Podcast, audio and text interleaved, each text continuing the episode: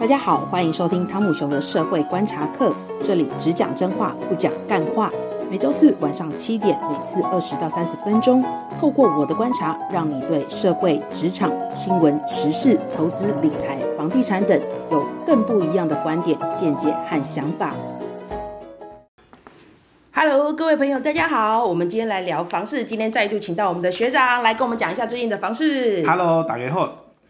最近啊，因为本来这一集要来先来讲，本来要讲如何购买预售屋，但是这个礼拜一，呃，我们的伟大的央行十一月呃十二月七号，他祭出了四个条款要来打房，然后呢，有媒体呢就觉得说，哇，他不只是打房，他是要来灭房。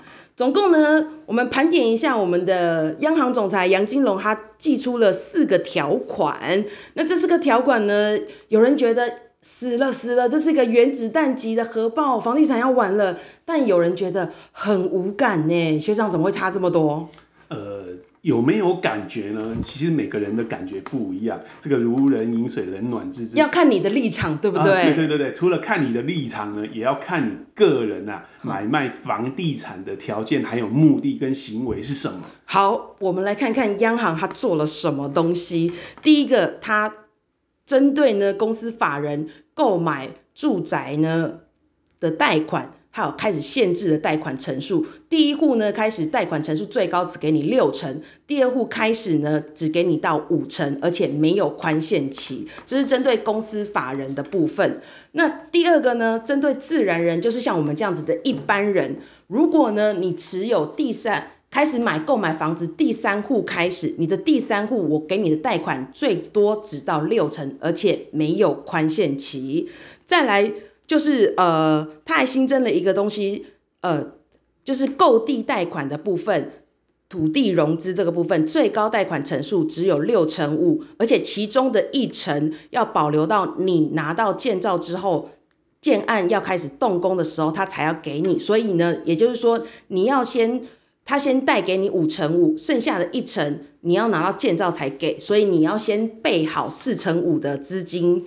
对，那再来就是说余屋贷款这个部分，呃，你手上如果有很多房子的话，你也可以本原本是可以跟银行申请贷款，那现在呢，贷款成数我最高给你五成。那我们一项一项来讲，就是说第一项限制公司法人购置住宅贷款，然后这个最高只能贷六成，第一户六成，然后第二户最高五成，没有宽限期，这个会谁有受影响啊？其实这个部分呢，我们可以分为不同的类别来讲了，因为大家听起来说限制公司法人购置购置住宅贷款，好像是同一个对象，但其实哦状况不一样，有很多对象。第一种对象他是什么什么人呢？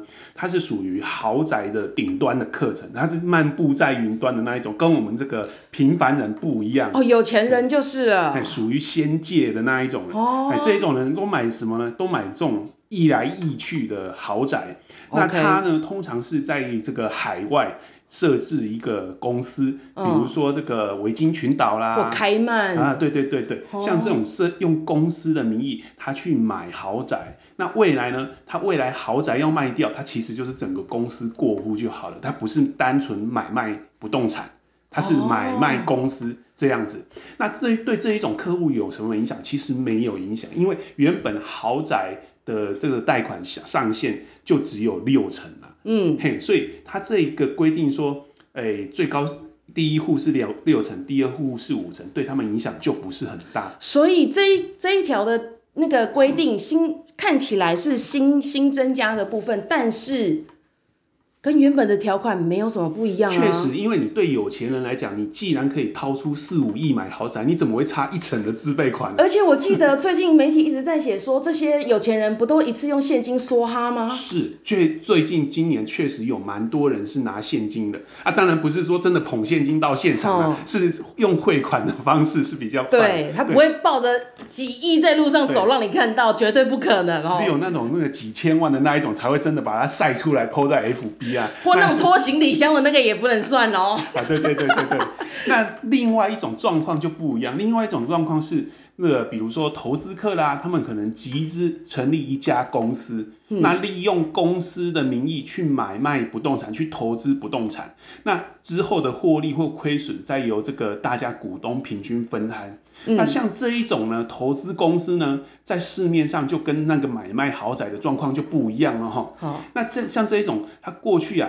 这确实是有一些公司会这样做，也有一些民间的投资人会这样做。毕竟，因为如果是共名登记或是共有的话，比如说，哎，这个主持人买了一户房子，嗯、那我出资，我也出资一半，可是我却没有在房子的这个买卖登记里面上这个用共名登记。嗯、那这样的话，如果主持人偷偷把房子卖掉，把钱吞了，我就不知道啦。哦，爽，这个很爽。哦、对，对，所以最最安全的方式就是设我们我跟主持人同时设立一家公司，一起持有股份。那买卖的时候呢，嗯、就是有赚钱或者亏损，大家有福同享，有难同当。那像这一种受到的影响就很大，哦、因为在过去他们可以通常都可以贷到七成。嗯，那如果依照这个新的规定，第二户以上，因为这种公司它买卖一定是买好几户，嗯、通常是买两三户以上。哦，那这样的话，他们这个贷款成数最多会减少到两成，所以影响就很大。但两成而已也还好吧？两成呢，就代表说，呃，因为投资房地产这件事情啊，所需要的资金很大，所以你杠杆资金杠杆要开的比较大。杠杆。哎，对对对对，发音要清楚哦。像我们发音不清楚，就容易被误会。那像这一种投资公司啊，专门投资房地产的公司，确实就会受到影响。他们没办法这么频繁的去买卖房地产。好，所以我们的央行总裁第一条，公司法人购置住宅不到不动呃那个住宅贷款，它主要针对的就是有钱人跟你专门去。炒房的这些投资客，他成立了一家公司，专门去去炒房投资啊，好听一点叫投资啦，但难听一点，台面下大家乡民在干的就是炒房这件事情。所以第一条跟自住客有关系吗？没有。是，那所以说这一条呢，到底有没有打到痛点？介于有跟没有之间啊，因为对于有钱人来讲是没有，可是对于这个投资不动产的公司来讲就有。好，所以。有痛感的人是谁？就是炒房的那一些人。如果你利用公司的名称，然后去持有多户的房地产，你有宅戏喽。没错哈，好，因为现在大家台湾少子化，大家要尽量炒饭不炒房。好，然后我们第二点就是，哎、欸，它限制自然人购置住宅的贷款，第三户开始最高贷六成，而且没有宽限期。自然人就是我们一般人呢，呃。对，所以确实没错，这个。主要这个这这这这一点会不会影响到自助客呢？其实虽然说它的名称是限制住自然人啦，但是你把这个自然人呢，看想成投资客，哎、欸，这一条规定会更符合啦，因为央行的用语不会那么刺激，不会那么新啦。哦、对对对，那它的内容主要是针对第三户以上的贷款，哦、最高六成。那一般人哦，你像我们这种年轻人，一户都买不起了，嗯、哪有第三户啊？对，一户我要养，我都拜托靠背救物啊，怎么可能？是不是？是，所以这一条呢，当然就是主要针对投资客，尤其是那种买卖成屋的投资客。为什么我们要特别注重这个买卖成屋呢？嗯、因为啊，像呃，只有成屋它才有贷款的一个问题。对一般如果你买卖预售，因为预售本来就不能贷款。嗯。我们之前上一期就有提过，预那个预售屋它并不是建筑物的所有权。对对，因为还没盖好，它还没盖好，它不算房子。对。对，所以如果买卖预售屋呢，你是不受到这一条贷款这这一条限制影响。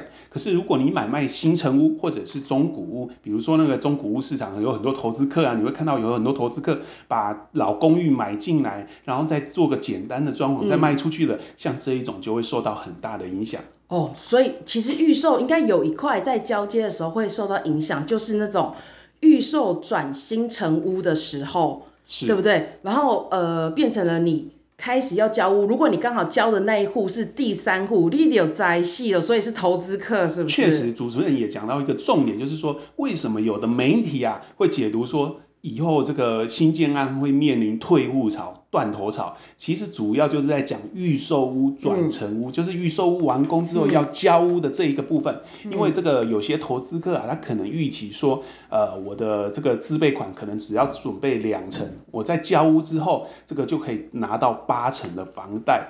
嗯、那可是啊，他没有想到央行会突然寄出这个规定，把这个贷款压到六成，所以它变成有两成左右，一到两成左右的这个资金的缺口。那投资客如果是遇到这种状况，他贷款没办法下来，没办法交屋怎么办？他要在趁在交屋之前把房子赶快卖掉，所以。我们现在也要跟这个大部分的想买房子的民众来说啊，你这个时候啊，你可以去专门去紧盯，有看哪些预售万是要交屋了。那哦，对，你现在大量交屋的这时候，有可能这些投资客他要抛出来这些货，他赶快要。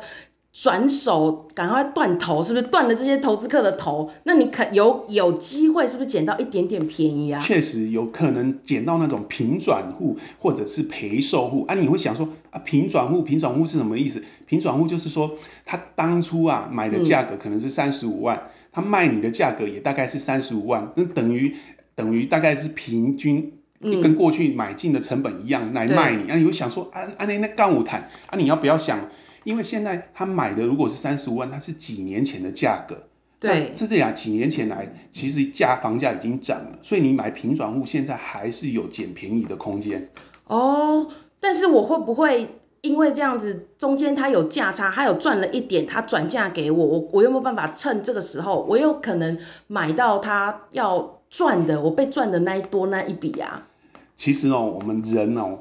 愿望不要这么多，有便宜就好。你你还想？我就是不想要买贵呀。其实要不要买贵，你跟现在的房价比就好。如果比现在的房价便宜，嗯、其实你就是赚到了啦。好，所以好啦，就是如果他两三年前买的，然后现在要交屋的这些房子，大家可以去留意一下，是不是有一些便宜可以捡，甚至说你买到了可能是两三年前还没有涨起来的价格，哎，有机会可以捡哦。对，但是还是要记得这个劝奉劝呢、啊，听众一点就是说啊，有有些民有些房仲啊，他的用语啊，他的卖房子的用语是属于术语啊，比如说，他就说啊，这是投资客的陪售户、平转户，赶快来买，在这个。哦那网站上刊登卖房的网站上都会这样写，嗯、你还是要留意注意一下价格行情，嗯、有时候是骗你的。你会想说哇，老子爽死了，结果别人把你当成盘子啊，你知道吗？那怎么办？我要怎么去他丢出来的价格？我去实价登录上面看是不是真的吗？其实民众能参考的，目前比较有公信力的就是这个实价登录的价格了。哦、那你就看看。有没有比实价登录贵？如果比还价格还比实价登录贵，那你还买啊？那那那就没办法了。要当盘子了，我们也不介意啦。但反正你就是口袋很深，那我们也就是祝福你这样子。是是是。好，那再来就是说限制购地贷款。哎、欸，其实这跟我们一般人其实比较没有关系啦，因为会去买地的人通常是建商嘛。还有什么样的人会去买地啊？呃，其实一般民的地主。所谓的很多投投资客，他口袋比较深的，他也会买买卖土地，因为一般口袋比较浅的，你就买卖房子比较简单。哦，所以买卖土地赚的比较多。当然，买土地是赚的比较多，但是虽然一讲说这个对一般人没有影响了，但是间接的来说，它还是会有影响，因为我们知道今年呢、啊，你会看到很多寿险公司啦、金控公司啦，或者是建商啊，都一直买土地，一直买土地，一直买，好像钱不用钱一样。对。我交保保费给你，然后你拿我的保费去炒高房价，然后再回来卖给我，啊、这对吗？没错，然后你钱把钱存进去银行，银行再借给建商，建商再去拿拿来买土地。哦，干，这怎么会这样子？这现实好残酷哦。因为过去如果一般来讲土建融啊，嗯、虽然说平均土建融可以大概七成左右，但是一有些民营的银行，它如果想要抢土建融这一块这个肥很肥的这一块市场，它就会可能会给到八成左右。嗯、那很多建商就就只要准备两成的自备款，他就可以买土地，所以他就可以一直买土地，一直买土地，反正他买了土地之后，他。只要付出少少的钱，他资金杠杆可以开的比较大，嗯，所以他可以频繁的买土地。那频繁买土地会造成一个什么结果？你会看到大家好像一直在追逐追逐这个土土土地，所以土地价格就容易垫高。那土地价格垫高以后，建商就说啊，土地价格都涨啊，我们房价不能不能不涨啊。对啊，那他就说说那个价格这么高，又不是我都是地主啊，其实他也是地主之一啊，确确实没错。所以建商啊，都会用这个土地价格上涨这个借口来涨房价。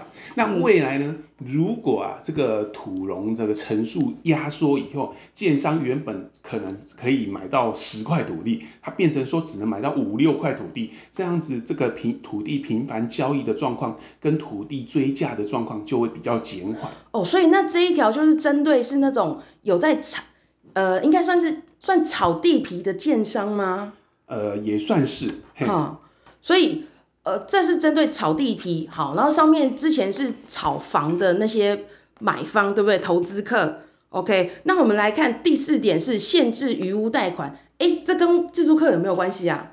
这个。你可以说有关系，也没关系，又是介于有跟没有之间。啊，没关系，但是却有关系。我跟大家讲，啊、对这个你今年想买房子，或者是明年想买房子的民众啊，这一条对你来讲真的是至关重要啊，所以一定要特别注意这一点。好、嗯，这一点到底重要在哪里？看起来啊，其实限制余屋贷款，什么叫余屋贷款？其实这个没有讲清楚了。嗯、应该严格来说，应该是限制。新建余屋贷款，那你会问说啊，上面写新建余屋，其实这是一个专有名词啊，它指的是什么东西呢？指的就是建商完工的房子，它留在建商的名下，而且没有任何交易记录，就是第一手建商登记在建建商名下，还没有任何转售记录的转手记录的这个房子，叫做新建余屋啦。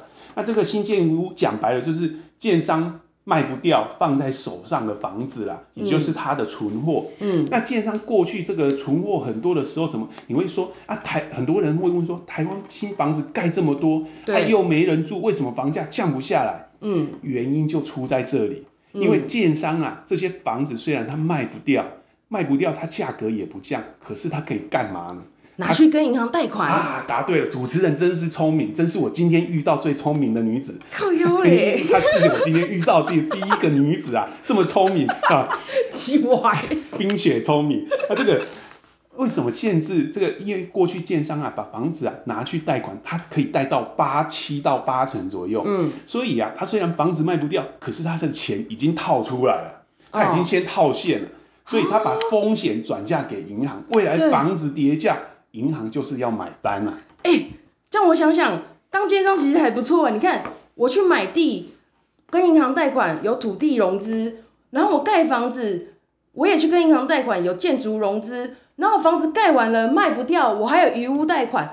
我从买地盖房子到房子卖不掉，全部都是银行承担风险，我建商根本就不用有任何风险嘛，对不对？确实，那一为什么建商资金杠杆可以开这么大，风险要拉的这么高？它就是赌未来房价会上涨嘛。如果未来房价上涨，一切的问题都解决了。好，哎，最近这这两三年房价确实涨了，所以他们的问题啊也都全部解决了。可是万一房价下跌呢？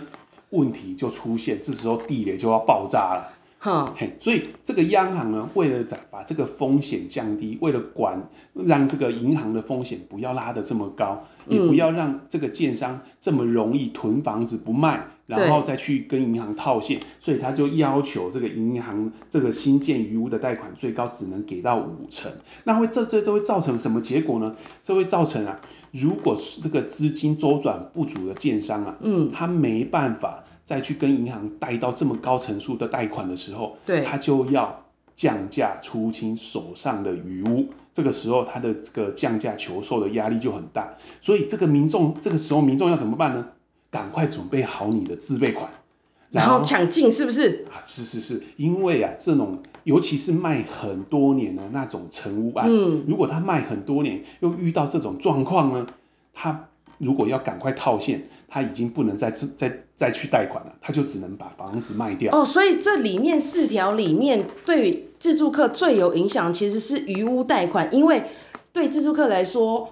我我买来自己住，我反而会因为他对建商这个压力、资金的压力的部分，然后我有机会因为这样捡到便宜，是不是？确实，但是这只限于这个新成屋，哦，跟预售屋是一点关系都没有，跟中古屋一点关系也没有。哦，所以你要锁定最近这一两年，哎，不能讲，现在开始。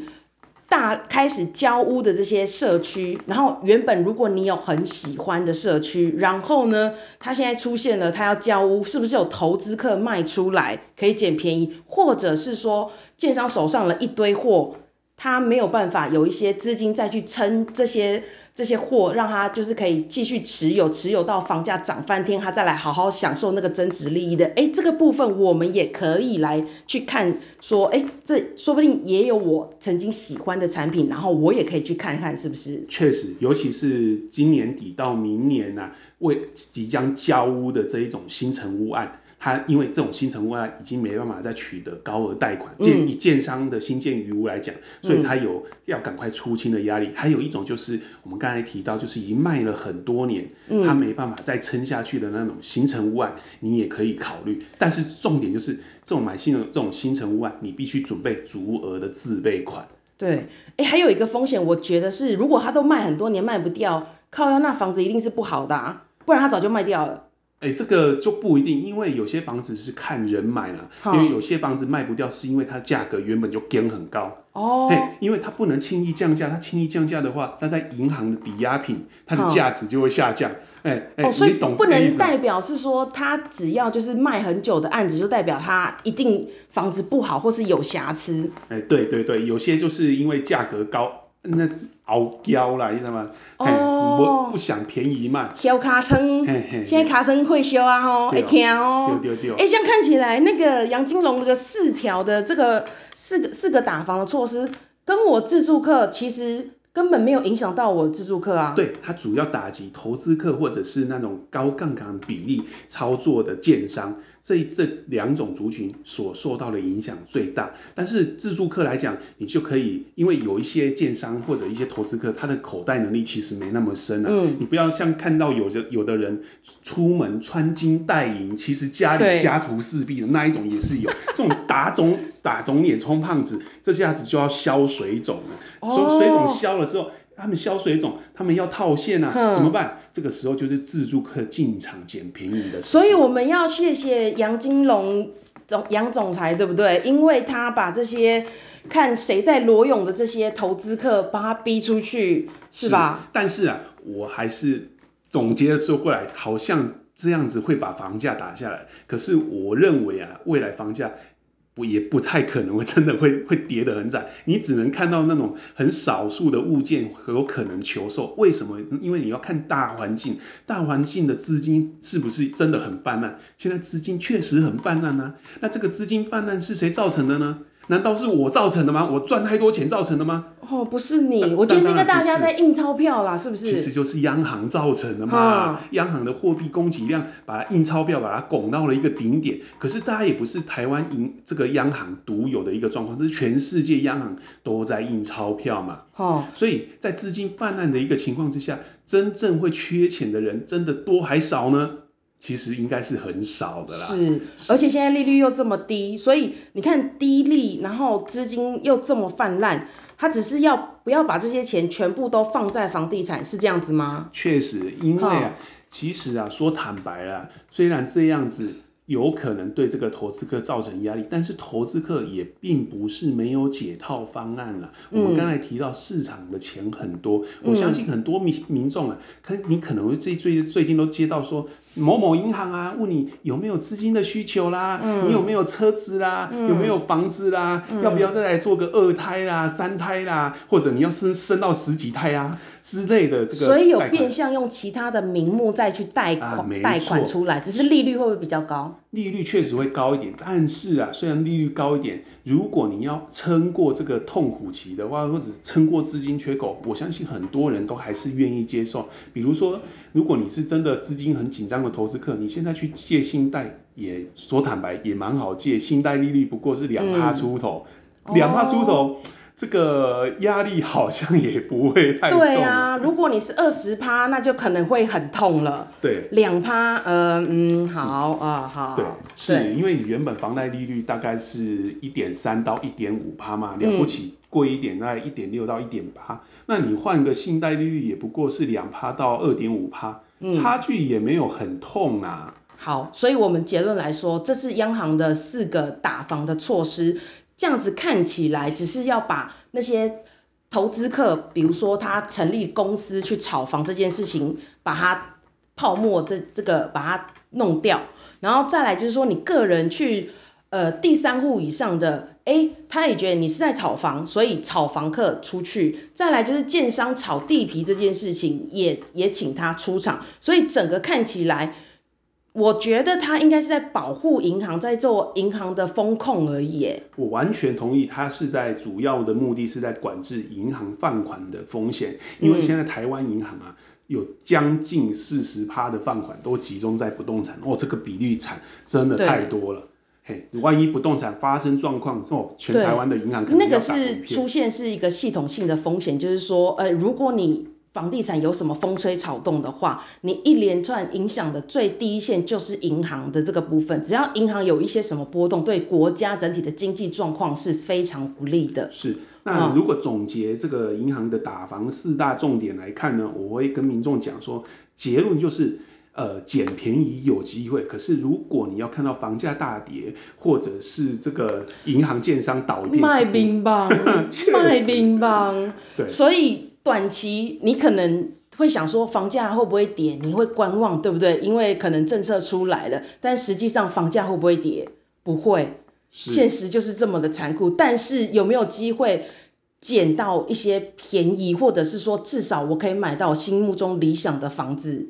有。对，那因为现在很多人会看空，因为这样而看空市场，我反而会建议民众，现在正好是进场大胆议价的一个时机。你可以先议价，要不要买，之后可以再做决定。对，以前就是这这段期间，呃，应该是说从五月以来，建商一直在讲说，哦。